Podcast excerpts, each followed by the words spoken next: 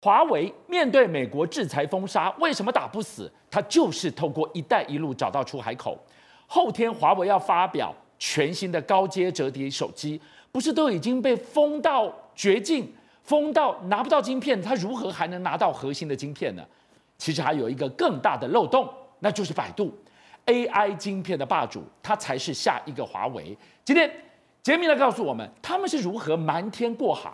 照样拿到这些高阶制程的晶片呢？是的，华为并没有消失掉。华为在三月二十三号要发表它的所谓的主流机种，就是 P 六零系列啊。那同时呢，也要注意到它有个新的好，就是也是在中国卖最好的，就是叉三折叠式手机。同时间呢，它也发表了新一款的这个呃电子手表，就是 Watch Ultimate 哦。那当然，人家好奇说，为什么华为基本上还可以继续发表手机呢？而且事实上，你要知道，X 三系列哦，在中国卖的非常好。中国的折叠手机呢，去年的销售量是大幅成长了一点三倍哦。那总共卖了大概两百八十万八十辆八十两百八十套主要的这个折叠手机，其中华为就卖了一百四十四万台。这个太匪夷所思了，不是说因为晶片制裁搞到他的手机卖不出去、卖不动吗？对，当然它在这个 P60 里面所谈到的事情是，它是相对低阶，但它的手机功能好，直接在暗夜当中一样可以用长焦把它拍下来。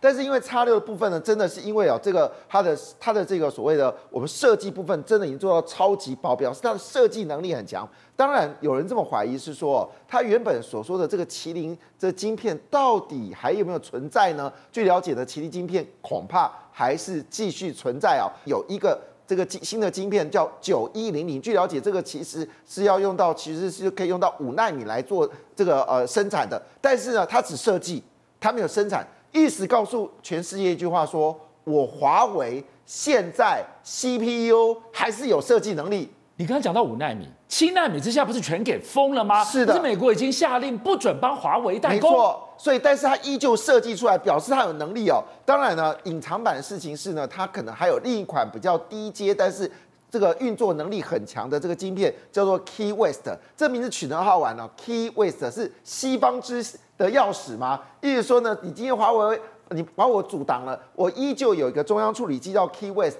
不过事实上，大家可能认为一件事情哦，任正非为什么有这么大能耐？像他，比如说举个简单的例子，如果他今天在所谓的五 G、四 G 的设备里面，主要晶片都已经被这个扼完、遏制、遏制住了，为什么他现在还可以大量卖四 G 跟五 G 的设备呢？在上次呢，这个任正非就说一句话说，别人挡我，我没问题。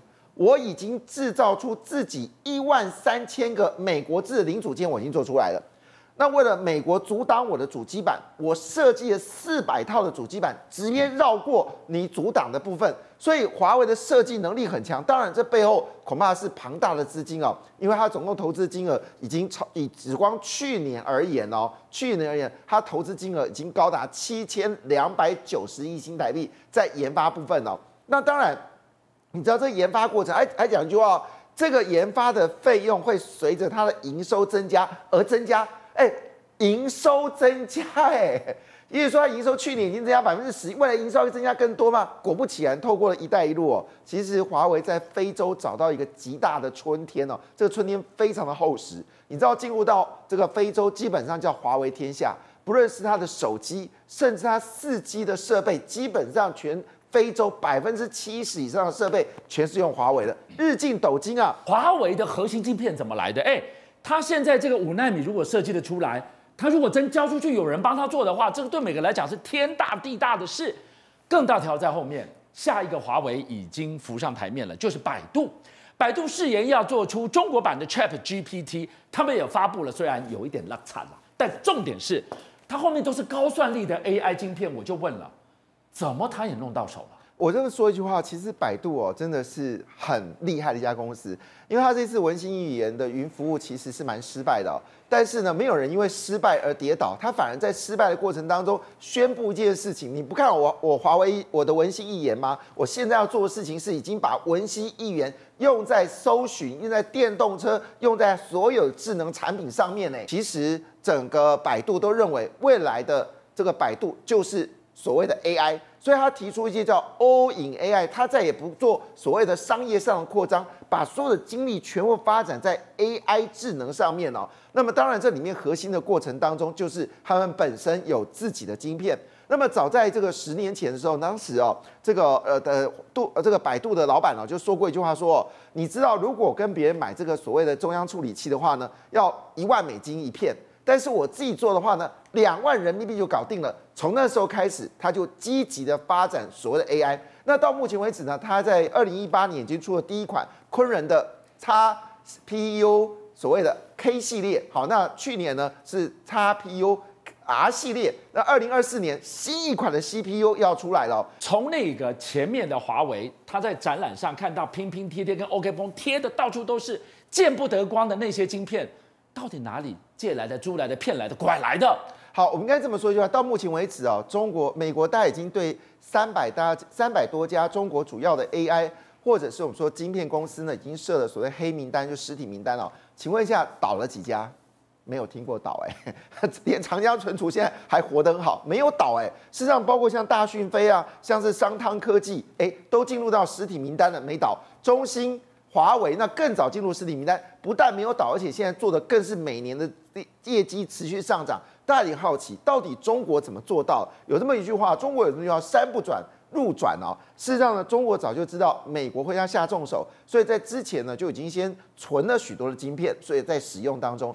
第二件事情，虽然你卡我的大公司，但我还是有一些子公司啊，你没看到的。好，就透过子公司呢，我依旧给你买进晶片，因为说真的嘛。辉达想不想卖嘛？想嘛。AMD 想不想卖？想买。只要你商务部睁只眼闭只眼，或者你商务没有扫描到，我当然就可以卖给你啊。事实上，还有一招更厉害的事情是呢，中国生产的一些很莫名其妙的所谓云端公司，这云端公司主要生意是什么呢？它就是从美国买进了辉达的晶片之后，再租赁出去，租赁也可以。你说？这些人会倒吗？所以看起来，我们看到了华为继续存存活，看到百度越来越强大，中国没有美国心，看起来运作的比以前更加的旺盛哦。而在中美对抗、台海局不步步升温的时候呢，我们常讲到了护国神山台积电，我们讲到了细盾是保护台湾的重中之重。今天我们要告诉大家，另外一座护国神山出现了，那就是 IC 设计。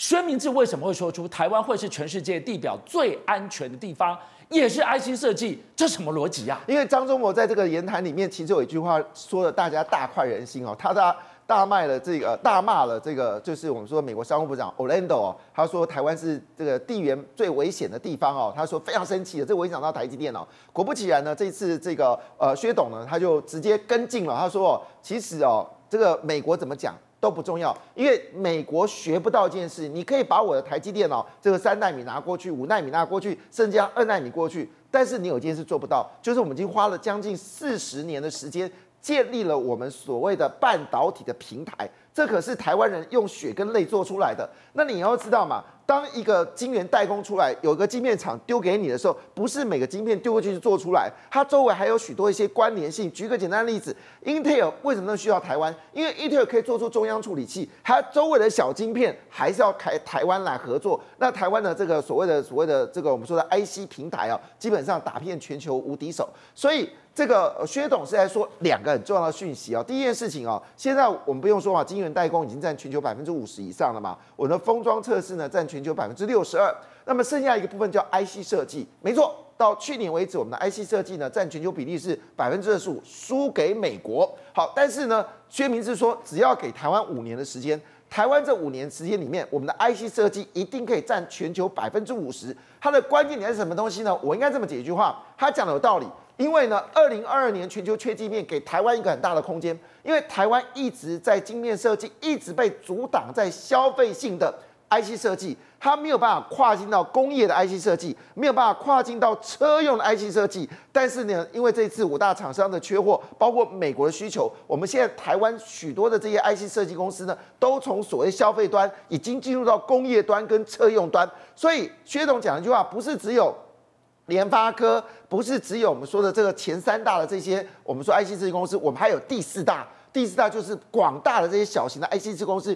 恐怕会成为全球前五十百分点的一个重要指标点。那因这个时间来到的时候，我跟大家讲一下，全世界还是要靠台湾呐、邀请您一起加入五七爆新闻会员，跟俊相一起挖真相。